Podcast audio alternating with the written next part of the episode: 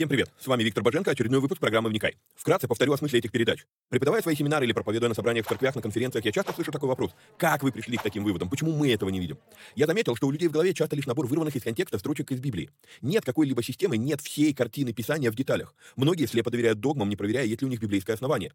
У меня же стремление сложить единую картину всех этих пазлов и увидеть, что же Писание действительно говорит, а чего не говорит. Багаж размышлений стих за стихом почти по всему Писанию я и выкладываю в этих видео. Важное предостережение. Не стоит воспринимать эти передачи как конечное учение. Цель этих эфиров лишь только показать, как можно разбирать Писание, ознакомиться с известными мне версиями, выдвинуть свои. При этом предупреждаю, что эти передачи могут быть опасны, так как могут выдвигаться еще сырые, невыверенные идеи. Я дерзаю их озвучивать, потому что хочу, чтобы мы все восстановили навык размышлять, а не тупо верить всему, что мы смогли нагуглить, прочитать, слепо доверять чьим-то мыслям. При этом, пожалуйста, не надо, посмотрев несколько выпусков, кидаться и исправлять своих знакомых слушателей. Эти передачи для более корректного личного понимания текстов Библии, а не для бунтов в собраниях. Писание действует через внутреннее преобразование, а не через громкие внешние события. В этих эфирах за беспрекословный авторитет принимаются только 66 книг канона Священного Писания. Второканон, Талмуд и прочие апокрифы мы можем рассматривать и часто рассматриваем. Но для меня они лишь мнения, которые имеют право на существование, но не являются глазом с небес. И да, я отдаю себе отчет, что и сами эти передачи тоже по своей сути апокрифичны. Теперь немного технической информации. К сожалению, времена, когда можно было рассчитывать только на Facebook и YouTube, ушли в небытие. Какие-то соцсети запрещают власти, какие-то соцсети сами запрещают нас. YouTube на Западе уже приобрел репутацию видео-гулага за навязывание своей повестки и подавление несогласных. И кто знает, что и кто еще надумает запретить нам или запретить нас. Видео-гулаг уже дважды уничтожал наши каналы. Поэтому мы ведем много разных средств коммуникации с вами. Если вдруг что случится с нашими социальными сетями, помните, что есть сайт успехвбоге.рф, где можно подписаться на рассылку и всегда быть в курсе новостей. На данный момент мы используем четыре платформы для видеоматериалов. Odyssey, Рутуб, Дзен и Rumble. Ну и пока еще используем видео ГУЛАГ. Ссылки на все эти каналы стараемся добавлять под каждое видео. Кстати, может кто не знает, но на видеоплощадках можно ускорить воспроизведение. Мне кажется, что я говорю довольно медленно, поэтому в записи можно смело ставить скорость в полтора раза быстрее. Помогайте нам находить отрывки, достойные того, чтобы выложить их в виде сторис, рилс, шортс, клипов. Если увидели хороший лаконичный отрывок, пишите в канале на телеге. Название видео, где увидели этот сегмент и какая минута.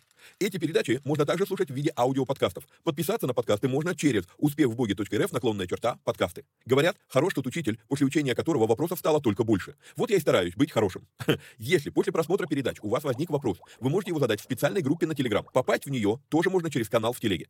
Кстати, все новости служения помимо сайта тоже публикуются в этом канале. Есть просьба. Социальные сети считают крутыми и начинают продвигать те ролики, которые досмотрели до конца, которые лайкают, комментят и которыми делятся с друзьями. В какой-то мере можно даже сказать, что когда мы делаем эти простые действия с христианскими видеоматериалами, мы помогаем распространению Слова Божьего. Алгоритмы соцсетей начинают рекламировать эти материалы, если видят, что вокруг них много активности. Поэтому, если у вас не убудет, прямо сейчас сейчас. Ставьте пальцы, подписывайтесь на канал, жмите колокольчик, комментируйте, обязательно делитесь ссылкой с друзьями и все такое. Поехали!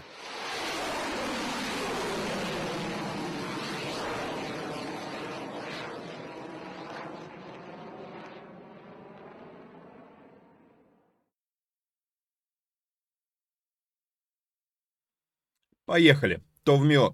Привет всем отважным вникателям и вникая зависимым. Сразу напоминаю, что если вам нравится то, что мы делаем, и у вас есть такая возможность, то нужно поддержать эти эфиры материально. Сделать это можно переводом по номеру плюс 7 999 832 0283. Огромное спасибо всем тем, кто уже это делает. Благодаря вам мы продолжаем вникать. Также напоминаю, что, а, если вы находитесь за пределами Российской Федерации, то проходите вот в этот телеграм-канал, находите меня, пишите мне в личку, будем решать, как делать переводы а, от вас, как вы можете поддержать наше служение.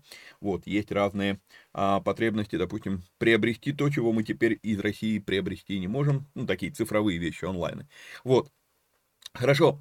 А, значит, также напоминаю, что у нас работает платный канал Боженко Премиум, в котором мы выкладываем переводы нашего любимого епископа Тиди, выкладываем полную версию проповеди, но раз в две недели. А, это, ну, мы делаем проповеди уже этого года, 23 года, но начало года, то есть накапливается постепенно отставание. Вот. А, что еще вам сказать? А, так, на этой неделе у нас а, выходит вторая часть его а, цикла проповедей «Молитвенные партнеры». Вот. Так что а, добро пожаловать, как говорится. Также в этом канале Боженко Премиум в закрытом, а, если вы задаете мне вопрос, то я отвечаю на него приоритетно, стараюсь найти на него а, ну, время в первую очередь. И Отвечаю наиболее развернуто, насколько могу. Вот, а, естественно, ответы, которые я даю там, они в передаче вопрос-ответ не попадают, они остаются в премиуме. Вот, попасть в этот канал, а, в этом канале есть две недели пробного периода, вы можете а, зайти, оглядеться, если понравится, остаетесь, если не понравится, выходите. Когда вы решаете выйти из этого канала, то а, вы а, пишите мне письмо, чтобы я прислал вам инструкцию, как выйти так, чтобы бот действительно увидел, что вы ушли и а, перестал списывать с вас деньги. Ну, потому что не всегда он это видит. Попасть в этот канал можно по ссылке успевбоги.рф, наклонная черта, премиум. Хорошо. А, также Помимо этого, значит, а, делаю сообщение, где я когда буду. 27-28 а, октября в Москве пройдет семинар «Деньги по-библейски». А, так, что у нас тут? Вот, деньги по-библейски. А, первая часть моего семинара, номер телефона для регистрации, плюс 7 951 031 0012. Помимо этого, после я уже 13-19 ноября еще раз еду в Красноярск, а, буду преподавать на библейке а, два модуля сразу семинара «Деньги по-библейски». После этого а, будет конференция в городе Владимир, конференция молодежная, под, о, так, что такое, под названием Deadline 23. А, все вопросы по, а, это, по этой конференции по телефону плюс 7 930 741 80 71. Все, все объявления сделал. Продолжаем с вами разбор Нового Завета, а, книга Деяний. Двигаемся дальше. Мы остановились с вами на начале 19 а, главы книги Деяний, так это на минуточку, мы все-таки уже прям довольно-таки близки к завершению этой книги, и э, все, последняя глава, ну, э, последний десяток, вернее, глав, да, то есть 19, 19 глава знаменует, что все, мы, мы в последнем десятке а, глав этой книги. А, что еще, что еще, что еще, что еще? Значит, а, мы посмотрели с вами, что Павел, он был в Коринфе, из Коринфа он выходит, он идет в, Еф, в Ефес, берет с собой Прескилу и Акилу, оставляет их в Ефесе, а сам двигается дальше. Вот.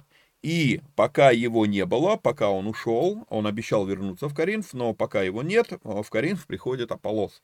А Прискилла и Акила принимают Аполлоса, наставляют его, а, более точно, да, точнее объяснили ему путь Господень, говорится а, в тексте Писания. Вот. А, теперь первая глава. То есть, и, а, и Аполлос отбывает в Коринф. Во время пребывания Аполлоса в Коринфе и Напоминаю вам, вот, вот, вот мы с вами видим прям индикатор. Вроде как написано, что в 27 стихе он вознамерился идти в целом в Ахаю.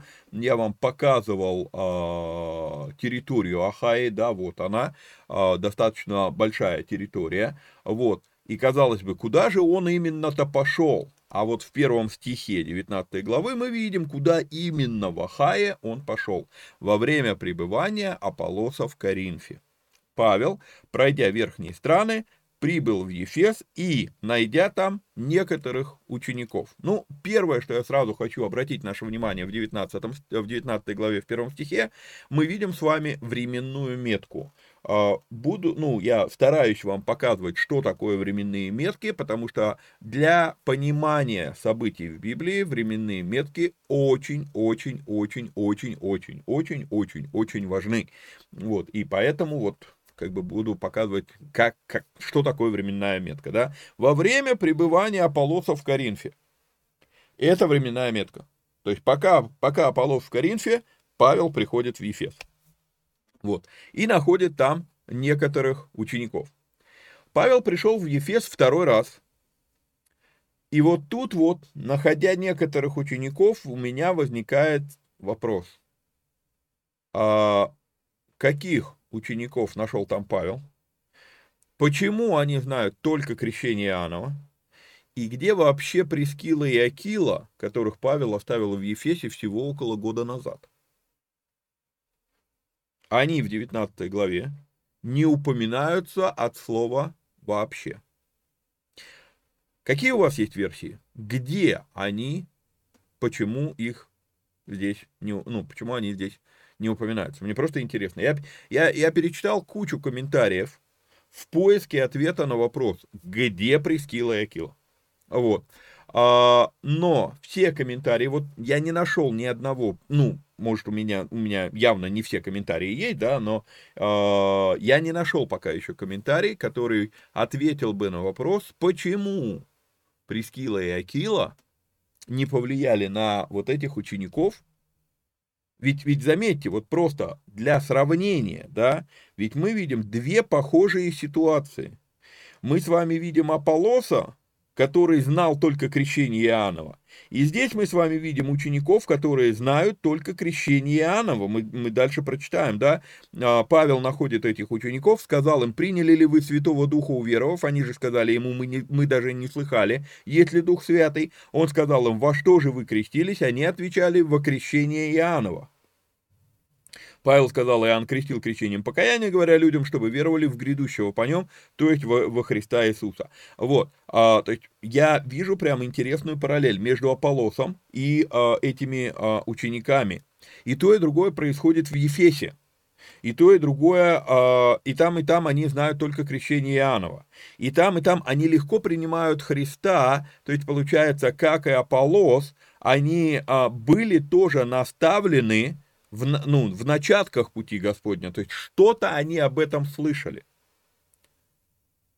И получается, единственное отличие, что когда они услышали, а, а, когда а, Прескила и Акила услышали Аполлоса, то они приняли его и наставили. А учеников они вот этих вот не наставили. И у меня возникает вопрос, где Акила и Прескила, почему? Зачитаю комментарии. Мне интересны ваши версии по этому поводу, потому что у меня информации об этом нет. Я перечитал кучу комментариев, и все они сконцентрированы на том, кто такие эти ученики, и на том, через Прескилу и Акилу они встретились с Павлом или самостоятельно. Но никто не задается вопросом, если Прескила и Акила наставили Аполлоса, который был очень похож на этих учеников, то почему, если Прескила и Акила были с ними знакомы, то они не наставили этих учеников, а ждали Павла? Если они не были знакомы, то как получилось, что эти ученики не слышали о Пресхиле и Акиле? У меня остается только один вариант увязать, вот тут есть прям, ну, не складушка. А, библейско-культурно-исторический комментарий говорит, что это был самый крупный по численности населения город в процветающей и густонаселенной провинции Римской империи. Хотя Пергам оставался официальной столицей Азии, Асии, Ефес стал ее главным городом, где находилась администрация провинции.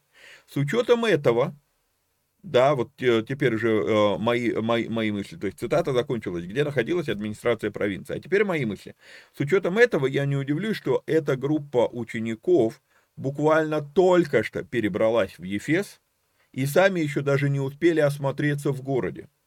Или, если Эфес был таким, как его описывает библейский вот этот комментарий культурно-исторический, да, а он был таким, этот город, да, то более чем легко представить себе, что народ постоянно прибывал в этот город из других мест провинции и вообще империи в поисках более легких доходов. А, ну, например, в нашем случае все хотят поехать, ну не все, но очень многие прут в Москву, прут в Краснодар, прут в Сочи, когда слышат, что вот там, там есть бабло, народ туда бежит, да, а, и поэтому появляется термин нерезиновая. А, ничего нового в этом нет.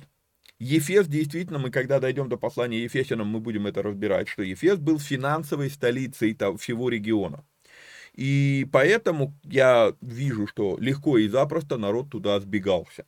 Вот, то есть это ну, легко себе а, представить. Вот. А, первая, итак, первая версия, которая у меня есть, это версия, что они только что перебрались в Ефес. Но появляется и вторая версия. И вторая версия, а, она ну, для меня выглядит таким образом. Ефес, как и Каринф. А, Ефес большой достаточно город для того, чтобы в нем было две синагоги, может быть даже три. И вот тут вот получается, что, возможно, в одной синагоге и двигались э, Прескила и Акила, а в другой синагоге они могли не двигаться. Ну, можно, такую версию можно допустить. Вот. И в целом получается, что э, либо все-таки эти ученики только перебрались в Ефес, и Павел их встречает, то есть, грубо говоря, получается, что они встретились на входе в город, да, вот, либо все-таки город достаточно большой, и влияние а, Прескилы и Акилы еще не успело распространиться на весь город, и поэтому, если было несколько синагог, то были ученики, которые что-то слышали и даже приняли крещение Иоаннова, да, но э, они еще не были в курсе, что Мессия уже пришел, как я говорю, пришел и ушел, да, ну, то есть я понимаю, что в духе, духом он остается с нами постоянно, но физически пришел и ушел. То есть вот эта вся история, она прям реально, ну, дежавю про Полоса. Он тоже знал только крещение Иоаннова, хотя уже и учил о Господе верно, но его нужно было наставить, потому что он имел только начатки, а начатки мы с вами в прошлом выпуске разбирали. Это совсем чуть-чуть. Вот. И еще раз подчеркну, какая связь между этими двумя историями? Слишком много связей, да? А, оба знают крещение Иоаннова, а, оба что-то слышали о Христе, и в обоих случаях это происходит в Ефесе. Случайно ли это происходит здесь?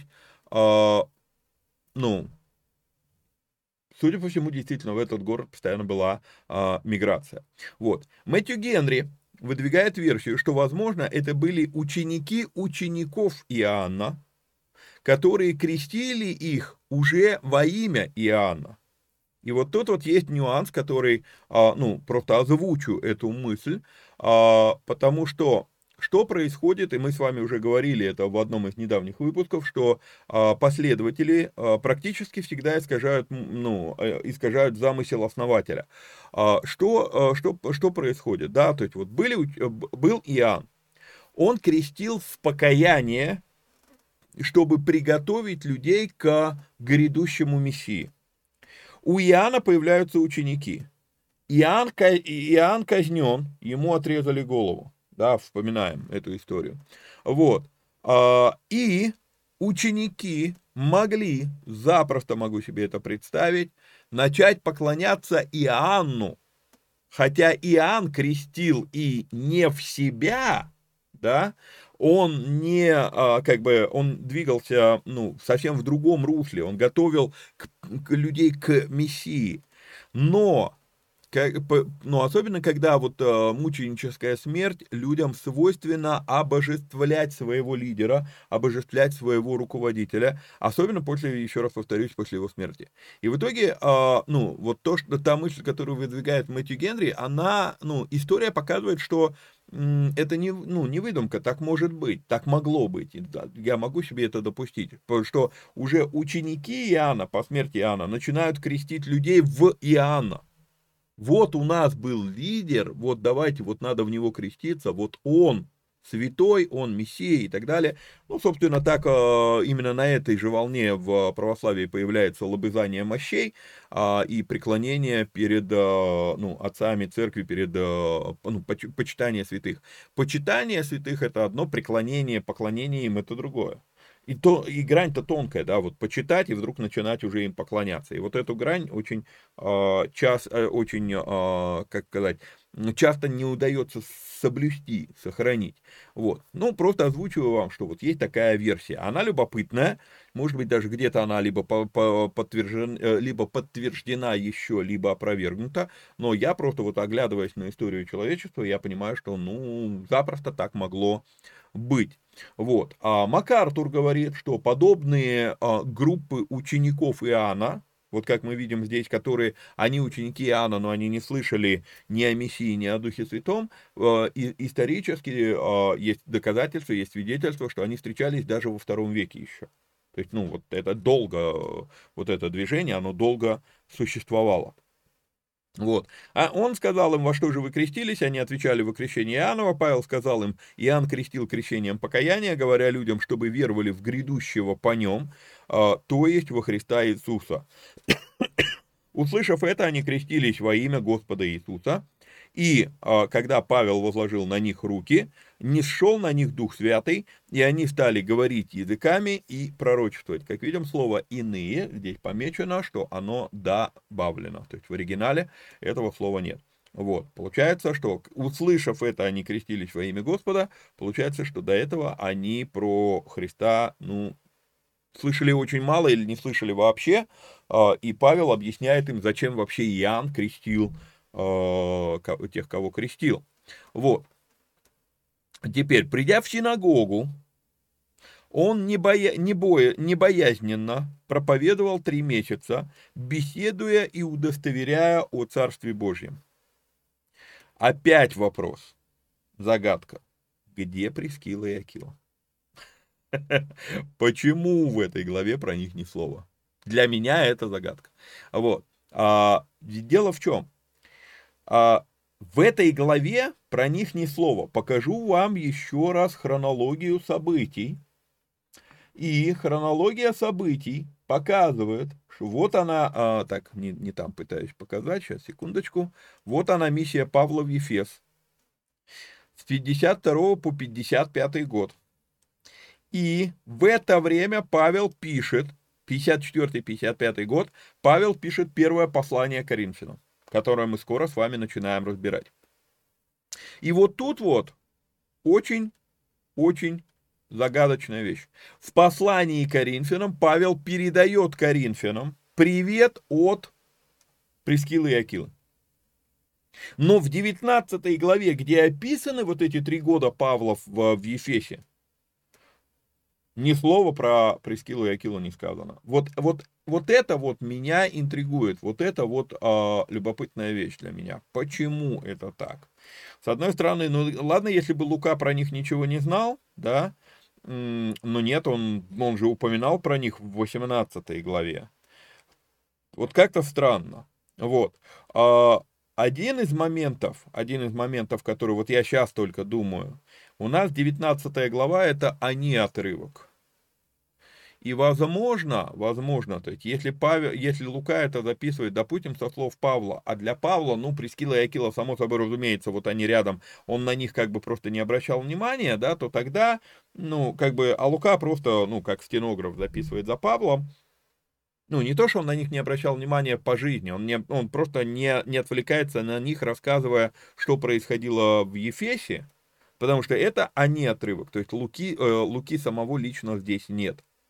Вот это единственное, наверное, как я могу объяснить, почему, э, ну, вот парадокс, да, то есть Павел пишет письмо из этого города, он упоминает, передает привет, то есть они общались с Прескилой и Акилой, но мы не видим здесь, а, они ни разу не упомянуты. Итак, придя в синагогу, он не боязно проповедовал а, три месяца, беседуя и удостоверяя о Царстве Божьем. Но как некоторые ожесточились и не верили, так, сейчас, секундочку, но как некоторые ожесточились и не верили злословие путь Господень пред народом, то он, оставив их, отделил учеников и ежедневно проповедовал в училище некоторого, некоего тирана. Вот. Э, это продолжалось до двух лет, так что все жители Асии услышали проповедь о Господе Иисусе, как иудеи, так и елены. Вот тоже только сейчас подумал, что, возможно, а, апостольское служение Прескилы и Акилы, оно здесь вот в этом десятом стихе, может быть, где-то между, между строк и кроется. Что Павел мог их постоянно посылать по округе, по окружающим городам, да, так что все жители Асии слышали проповедь о Господе Иисусе, а, как иудеи, так и елены. Возможно так. Вот. Бог же творил немало чудес руками Павла, так что на больных возлагали платки и опоясания с тела его, и у них прекращались болезни, и злые духи выходили из них. То есть просто подчеркну, обращу внимание, что через предметы сила Божья передается. То есть такое дело есть. Вот. Даже некоторые из скитающихся иудейских заклинателей стали употреблять над имеющими злых духов имя Господа Иисуса, говоря, заклинаем вас Иисусом, которого Павел проповедует. А, прежде всего, прежде всего, На что здесь стоит обратить внимание в 13 стихе? На то, что практика заклинателей или изгонятелей, экзорцистов, изгонятелей духа существовала и до, или, скажем так, вне Христа. А вот тут вот множество может возникнуть вопросов. Ну как же так? А разве вне Христа духов можно изгонять? А я вам скажу свою личную точку зрения на это. Не буду там, это не, не ну, у других комментаторов могут быть другие, другие взгляды на это. А, я скажу это так, что одно то, что такая практика существовала до и вне Христа, не обозначает, что она работала, что они реально кого-то изгоняли. Они запросто могли быть просто шарлатанами, разыгравшими спектакль, что они якобы кого-то изгоняют. А тут вот, вот в этой истории, которую мы сейчас с вами прочитаем, возможно, они вообще реально впервые столкнулись с бесноватым человеком. Либо, может быть, они были колдунами. В 16 стихе мы поговорим об этом подробнее. А, итак, даже некоторые из китающихся иудейских заклинателей стали употреблять над имеющими злых духов имя Господа Иисуса, говоря, «Заклинаем вас Иисусом, которого Павел проповедует». Это делали какие-то семь сынов иудейского первосвященника Скевы. Но злой дух сказал им в ответ, «Иисуса знаю, и Павел мне известен, а вы кто?» И бросился на них человек, в котором был злой дух, и, одолев их, взял над ними такую силу, что они, нагие и избитые, выбежали из того дома. А прежде всего, ну, несколько вещей. По 14 стиху. Семь сынов иудейского первосвященника Скевы. Очень, ну, не, не, не очень, но, но несколько раз, часто мне задавали этот вопрос. Ну как же так? Они же дети первосвященника, и вдруг они занимаются экзорцизмом, вдруг они вот, ну, занимаются какой-то чуть ли не колдовской деятельностью. Давайте немножечко отрезвим наше восприятие того, что они дети первосвященника. У нас слово первосвященник вызывает, ну, не совсем адекватную реакцию.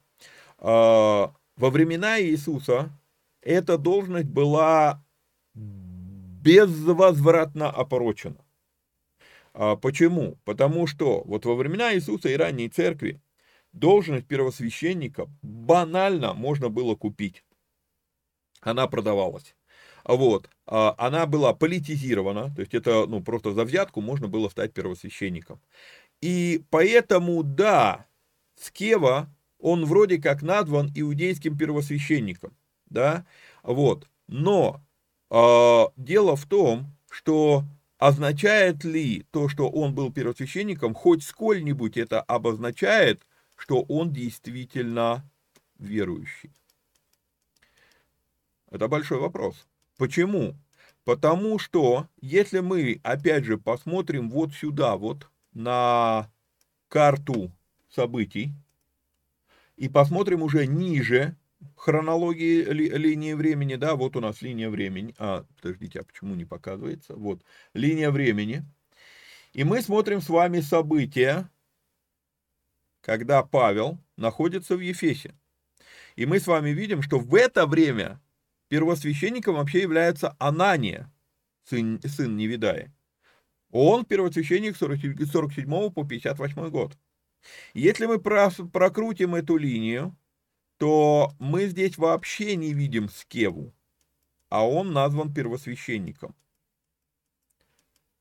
Либо он был до шестого года, вполне возможно, вот, либо он был одним из тех, кто просто банально купил эту должность, и даже не, не факт, что он когда-либо этот пост занимал. Дело в том, что а, однажды назвавшись первосвященником в Америке, я не знаю, как у нас в стране, но в Америке подобная система, а, так, на примере Медведева, получается, у нас в стране это не так. А в Америке, если человек когда-либо был президентом, то он остается при, при, в звании президента остается на всю оставшуюся жизнь. Что, в принципе, вполне логично. Поясню. А, во время президентства человек получает доступ к высочайшему уровню государственной тайны. И потом, ну окей, у тебя срок президентства закончился, а куда ты денешь те знания, которые вот ты теперь знаешь гостайну? И поэтому у меня есть подозрение, что вот ну, в американской системе, я не разбирался с этим, это чисто мои домыслы, а, что в американской системе их оставляют президентами, чтобы на них оставалась ответственность, потому что ну, разглашение гостайны это все-таки ущерб для государства. Ну вот, и поэтому они пожизненно, то есть вот один раз в жизни он побывал президентом, он остается президентом пожизненно, только теперь он не, а, как сказать, не актуальный, не активный, что ли, но, но, но, но, но звание президента у него уже все до, до смерти будет. И вот нечто похожее было со, спекта... с, с, с, с первосвященниками. То есть он просто мог купить должность и а, и все, и числится первосвященником всю оставшуюся жизнь. Именно поэтому я говорю, что этот, а, этот чин, он был, ну, безвозвратно осквернен, опорочен. Вообще не факт, что этот человек с Кева был когда-либо верующим и что-либо знал о Боге. Один раз просто купил должность, и все, и навсегда. Это то, что нам нужно понимать. Теперь, что мы с вами видим по поводу а, 15 стиха.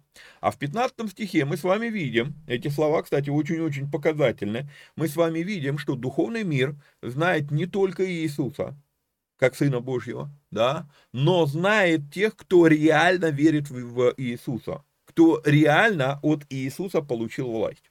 И вот тут вот стоит вообще поговорить о, о словах Иисуса, когда он говорит, «Все даю вам власть наступать на всю силу вражья».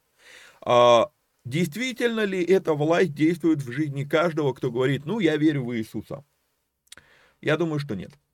Я думаю, что эта власть, она есть только в жизни того, кто действительно верит, а не просто говорит. И вот тут вот а, для себя лично я сформулировал это так. Мы очень часто знание о Христе а, считаем за веру во Христа.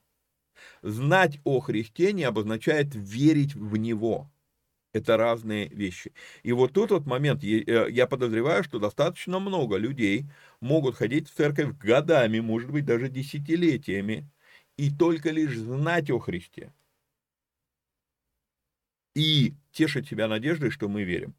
А тут, э, и это очень серьезная проблема, если мы вспомним кучу других писаний, что вера без, э, ну, а, без веры угодить Богу невозможно, да, а как проявляется наличие веры? Наличие веры проявляется в соответственных делах, вот, вера без дел мертва, а если, веры, э, если вера без дел мертва, то а, Иаков вторую главу заканчивает словами, что точно так же, как тело без духа мертво, так и вера без дел мертва, да, то есть это вот он проводит очень яркую вот эту вот аналогию, мы ее с вами разбирали при разборе книги Иакова.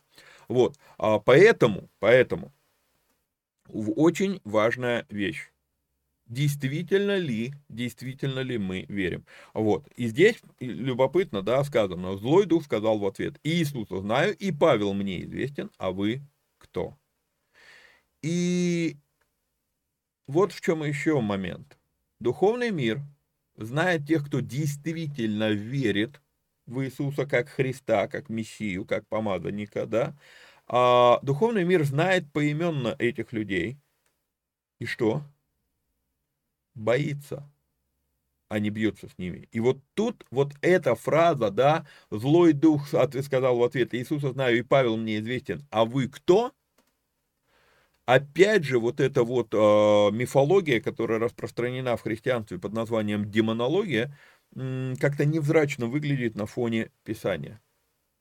Вот если бы это Павел мне сказал, я бы послушался. А вы кто такие? Говорит он тем, которые знают об Иисусе, но не верят в Иисуса и которые не являются Павлами, да, в данном случае он говорит, а вы кто? И бросился на них э, человек, в котором был злой дух, и, одолев их, взял над ними такую силу, что они ноги избитые выбежали из того дома. Мне нравится, как это работает, э, как это, ну, в английском языке, а есть такая шутка у проповедников, да, когда люди, не знающие Христа, пытаются изгонять бесов, то бесы изгоняют их. Вот, вот они, ну, это вот отсюда берется, из этой истории. Вот. Итак, почему я убежден, что вот эти семь сынов Скевы, так, а у нас опять не обновляется м, экран с писаниями, да?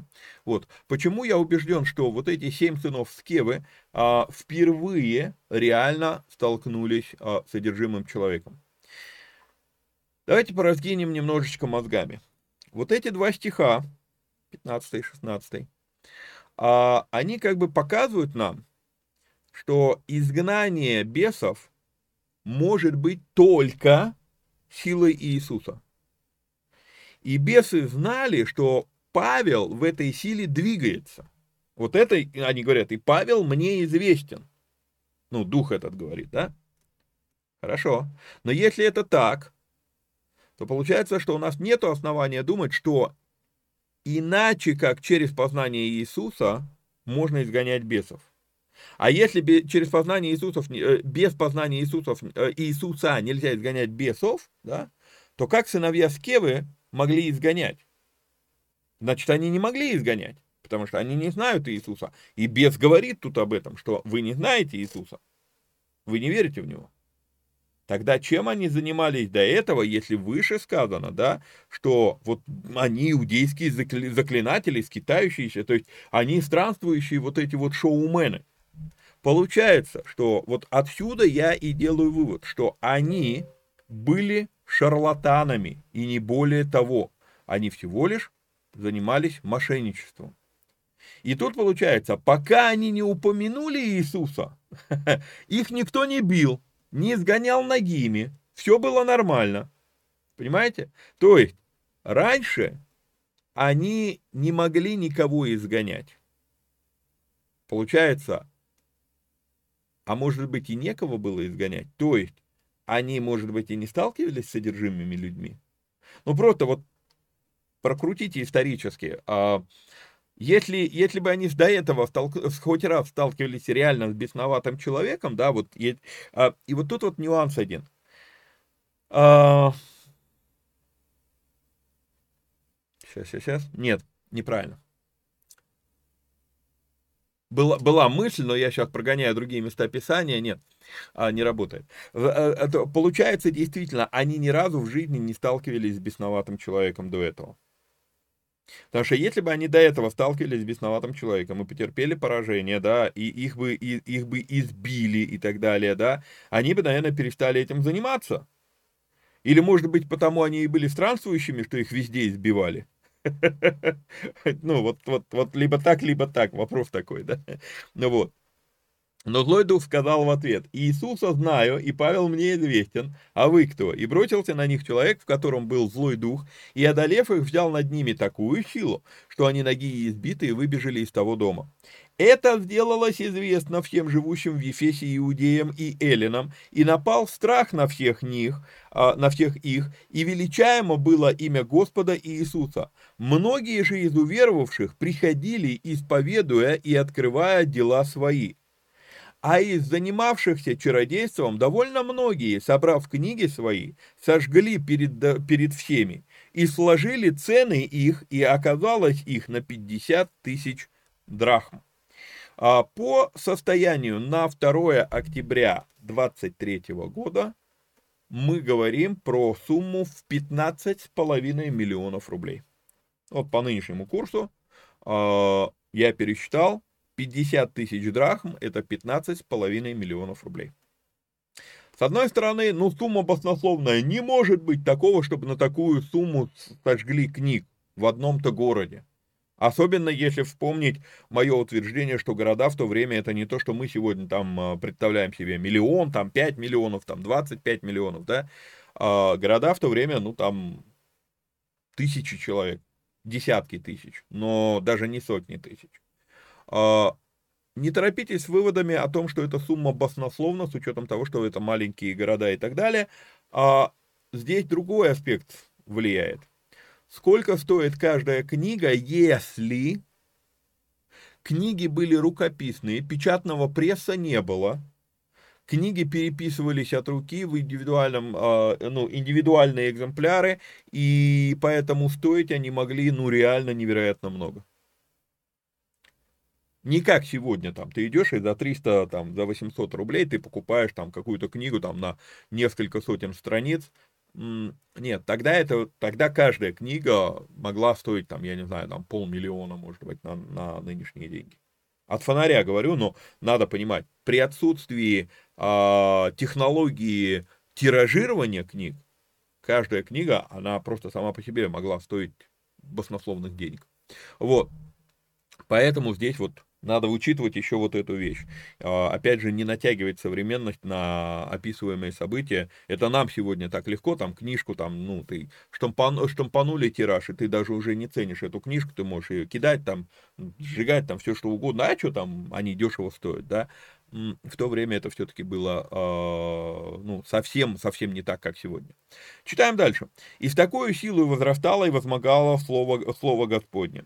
Когда же это совершилось, Павел положил в духе, пройдя Македонию и Ахаю, идти в Иерусалим, сказав, э, сказав побывав там, я должен видеть и Рим». Э, один нюанс, который хочу здесь подметить, мы не видим, чтобы было сказано, что Бог положил это в дух Павла. Сказано, что Павел положил это в духе. А, вот эта заметка, вот эта ремарка по 21 стиху, она нам пригодится позже. Она будет довольно-таки важной. Мы с вами видим самое начало восхождения Павла в Рим, которое нельзя назвать приятным путешествием. То есть Павел в оковах будет поведен в Рим. Вот. И Павел это чувствует в духе и ну, полагает себе в духе, что все, я пошел в Иерусалим, чтобы потом побывать в Риме. А, уточню. Павел чувствует в духе, что ему нужно быть в Риме, а не что ему нужно быть в Риме в оковах. Потом мы с вами увидим, что было, были предупреждения, что это приведет к оковам. Но это мы будем с вами разбирать уже а, позже. Вот. А, «И послав в Македонию двоих из служивших ему, Тимофею и Ераста, сам остался на время в Асии». Теперь а, покажу, обращу наше внимание на карту.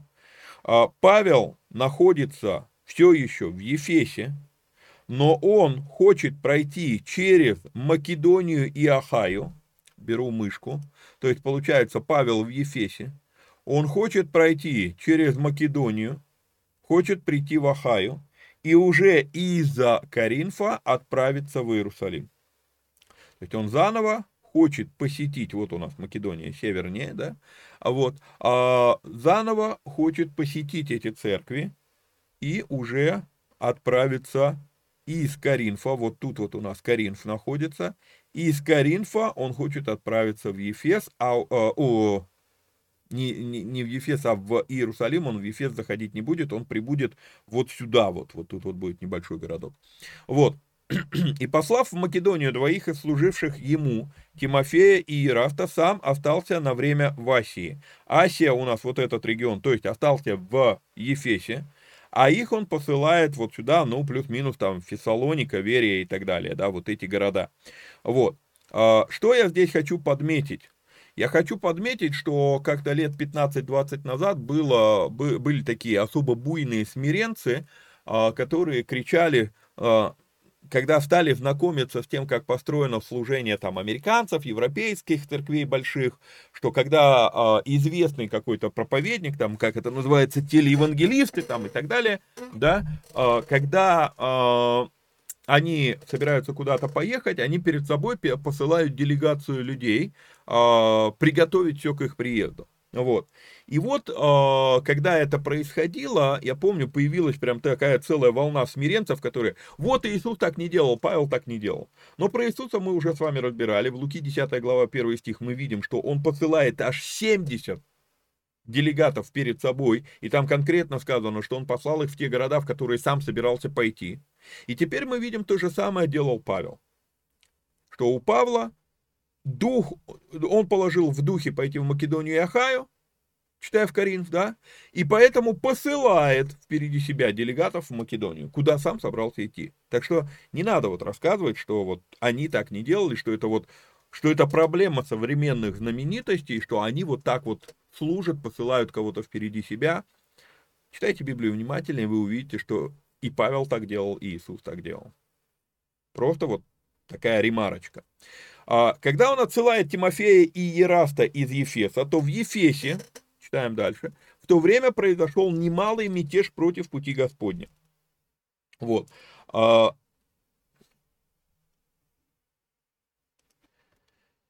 Ибо некто, серебряник именем Дмитрий, делавший серебряные храмы Артемиды и поставлявший художникам немалую прибыль, собрав их и других подобных ремесленников, сказал, «Друзья, вы знаете, что от этого ремесла зависит что? Благосостояние наше». Ну, кто читал Библию, вы знаете, что э, будет сейчас восстание против Павла в Ефесе, вот, и я хочу сразу подчеркнуть вот на основании вот этого 25 стиха, в чем причина восстания эллинов против Павла?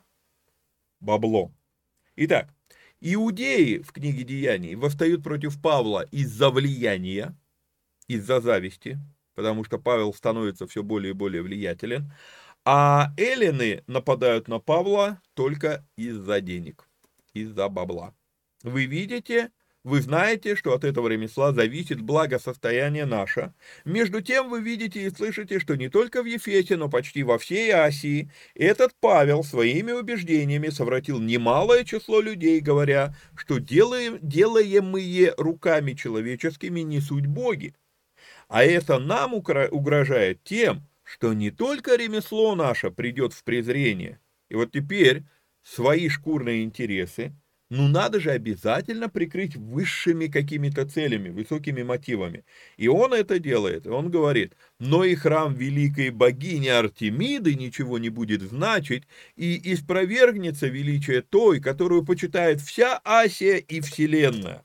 Кстати говоря, слово «вселенная» в Библии обозначает совсем не то, что мы сегодня думаем. Еще одна проблема культурных контекстов, различия культурных контекстов. А, значит, а, современное слово, в современном культурном контексте слово «вселенная», оно практически всегда а, имеется в виду космос. В те времена вселенная обозначала везде, где поселены люди, вселенная, где вселяются люди. То есть это только земля, да, причем только заселенная земля, только известные нам заселенные территории. Вот разница, разницу нужно а, подчеркнуть, что Вселенная, что имеется в виду. Вот. А, выслушав это, они исполнились ярости и стали кричать, говоря, «Велика Артемида Ефесская!» И весь город наполнился смятением. Схватив македонян Гая и Аристарха, спутников, спутников Павловых, они единодушно устремились в зрелище, на зрелище. Вот только сейчас, читая 29 стих, я подумал, мы нигде до той поры, пока а, вот они не всплыли в событиях, не видим упоминания про этих македонян Гая и Аристарха в Ефесе. То есть, ну, они ходили с Павлом, в Иерусалим и потом пришли, или как, и, ну, были с ним в Антиохии, где, э, или они все это время, то есть э, они тоже ни разу не упоминаются, хотя Павел проводит в Ефесе, ну, два или три года. А, может быть, поэтому, а, может быть, этот стих и есть объяснение тому, почему Прескила и Акила в этой главе нигде не упоминаются. Они просто не являются э, упоминая, как сказать, де, действующими персонажами. Но хотя, опять же, ну почему они не действующие персонажи, если им поручена церковь в Ефесе? Ну, вот, вот тут у меня дилемма. Вот. А, и весь город наполнился смятением, схватив македонян Гая и Аристарха, спутниковых Павловых, а, а, они единодушно устремились на зрелище. Когда же Павел хотел войти в народ, ученики не допустили его. Также и некоторые из осийских начальников, то есть политических деятелей, будучи друзьями ему, обратите внимание, на каком уровне у него были связи в Ефесе, а также и, на, и некоторые из российских начальников, будучи друзьями его, послав к нему, просили не показываться на зрелище. Не сказано, что они были его учениками, сказано, что они были его друзьями. Тоже вот такой вот нюансик обязательно хочу подчеркнуть. Между тем, одни кричали одно, а другие другое, ибо собрание было беспорядочное – и большая часть собравшихся не знали, зачем собрались. Издревле так было, что практически всегда большинство тех, кто орет в толпе, не знают по поводу чего орут. Увы, это по сей день так ничего не изменилось. Именно поэтому я э, имею, ну, как бы такое клише, такую, такой, как, такую формулировку, что толпа всегда не права. Даже если началом, ну, в этой ситуации это не так, но даже если началом мятежа было реально что-то важное, об этом важном знают только единицы, и когда толпет, э, тол, толпа орет, то эту, эти единицы уже никто не слышит. И вот это важно нам с вами понимать и усвоить, что когда толпа орет, Почему, почему, допустим, я не люблю все эти там членские собрания там и так далее, какие-то голосования там. Э, решение, принятое толпой, это, ну, на 99 и 99 неверное решение для толпы. Потому что толпа э, очень легко манипулируема. И вот здесь вот надо понимать одну простую вещь. Кто-то скажет, вот, мол, там а, Боженко против демократии. Да, я против демократии, я этого не скрываю. Потому что если мы с вами посмотрим на всю историю человечества, когда шумели про демократию, то мы сделаем вывод, что демократия это всего лишь проститутка, который, которая ублажает э, тех, кто реально является диктатором. Кто орет больше всех о демократии, тот на самом деле и есть диктатор.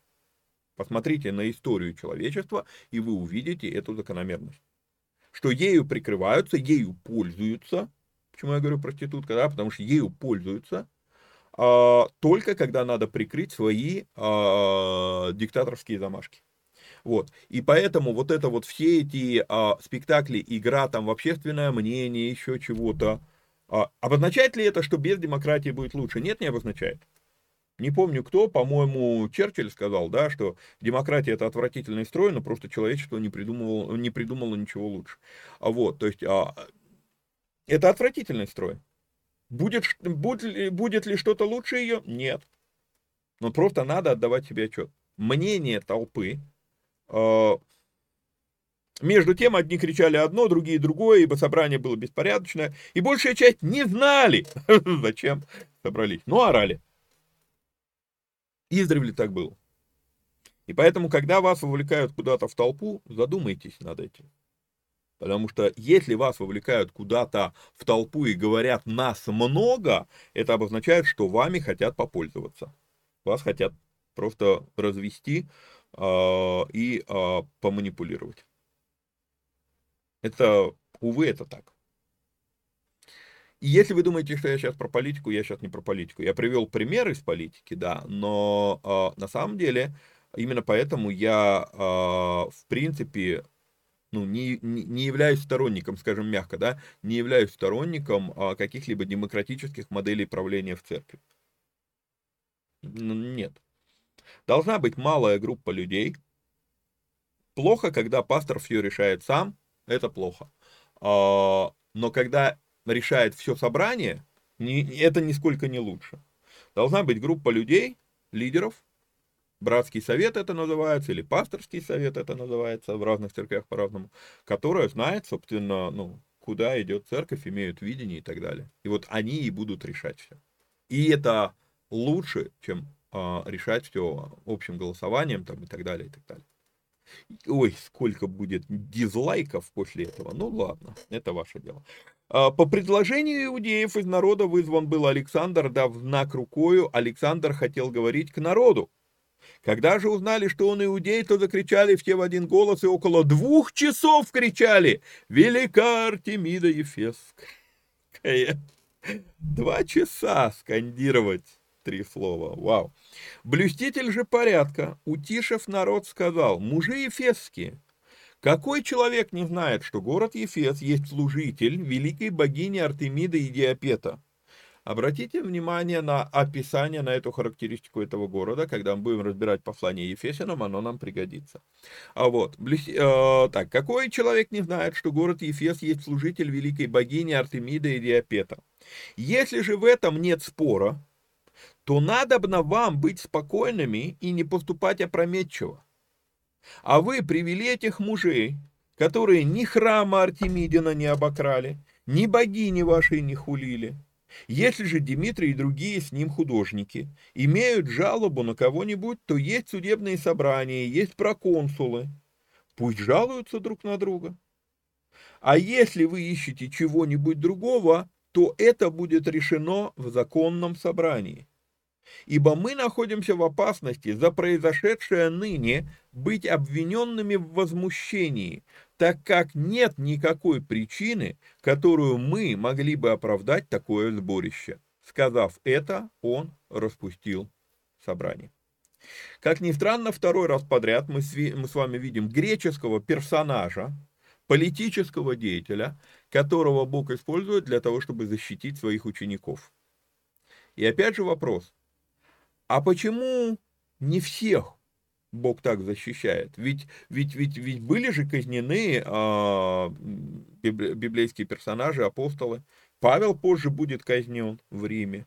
Почему вот не всегда такая защита происходит? Ну, вот так бывает. Нам не дано знать ответа на вопрос, почему Бог вот так оберегает не всех. А, раньше времени, возможно, Он оберегает.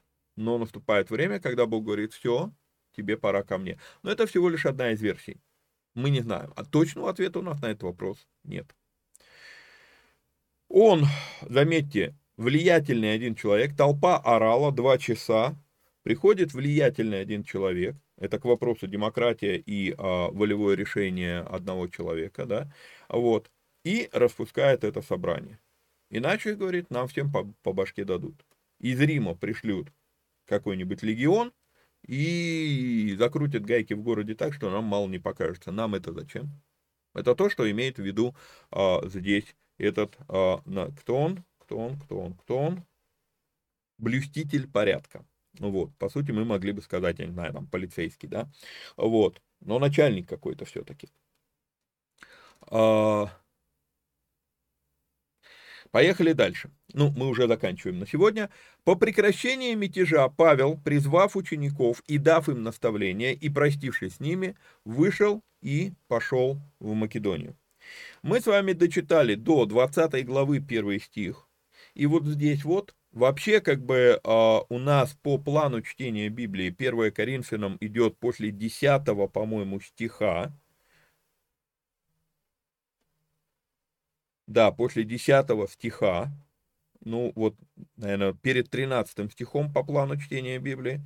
Но, согласно, опять же, вот этой вот хронологии, мы с вами видим, что, э, секундочку, что 1 Коринфянам отправлено Павлом из Ефеса. И так как 1 Коринфянам отправлено Павлом из Ефеса, а мы сейчас с вами дошли до момента, когда Павел покидает Ефес, то, и отталкиваясь от этого, я все-таки заканчиваю разбор на первом стихе 20 главы, а не на какой там 15-18, да, вот, а, и мы с вами, ура, наконец-то, со следующего выпуска начинаем разбирать послание Коринфянам. Сразу хочу сказать, что послание Коринфянам мы будем разбирать абсолютно не так, как вы к этому привыкли. Это будут не, ну, непривычные для вас а, эфиры. А, по большей степени я буду давать не мой материал по первому Коринфянам, а я буду давать готовые исследования, автором которого я не являюсь. Вот. Но, однако, я лично знаком с автором этого исследования, а, и он для меня в огромной мере является эталоном того, как нужно разбирать послание Павла. Вот. А, мы с ним лично знакомы, я его неоднократно переводил, когда он преподавал этот курс по первому Коринфянам, и он дал мне добро на то, чтобы я преподавал этот материал.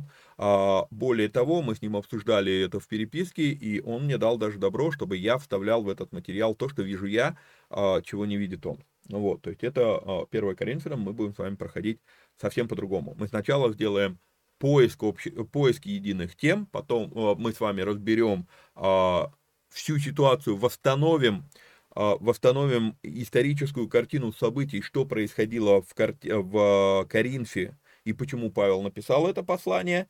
А для этого нам, нам придется несколько раз сначала повыдергивать некоторые стихи из всего послания, а только потом уже увидев картину, что происходило в собрании Коринфа, что это был за город там и так далее, и так далее, какие ситуации в этой церкви были, а, мы тогда уже начнем с первого стиха и уже, как, как я обычно это делаю, стих за стихом проходить. То есть мы несколько раз с вами пробежимся а, послание Коринфянам.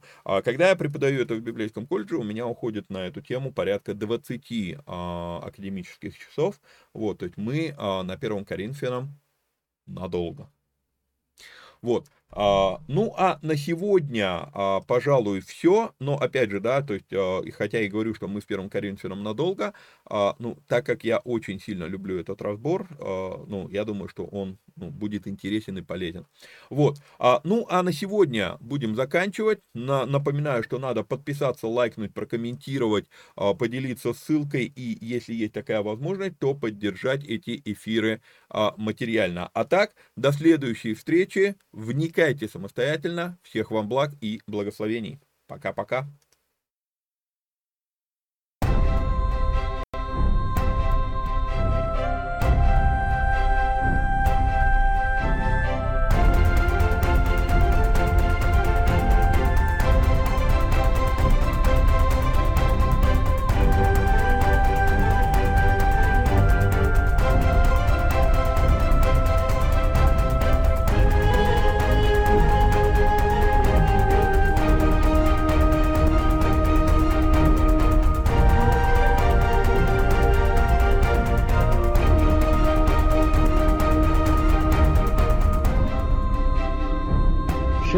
ישראל, אדוני אלוהינו, אדוני אחד.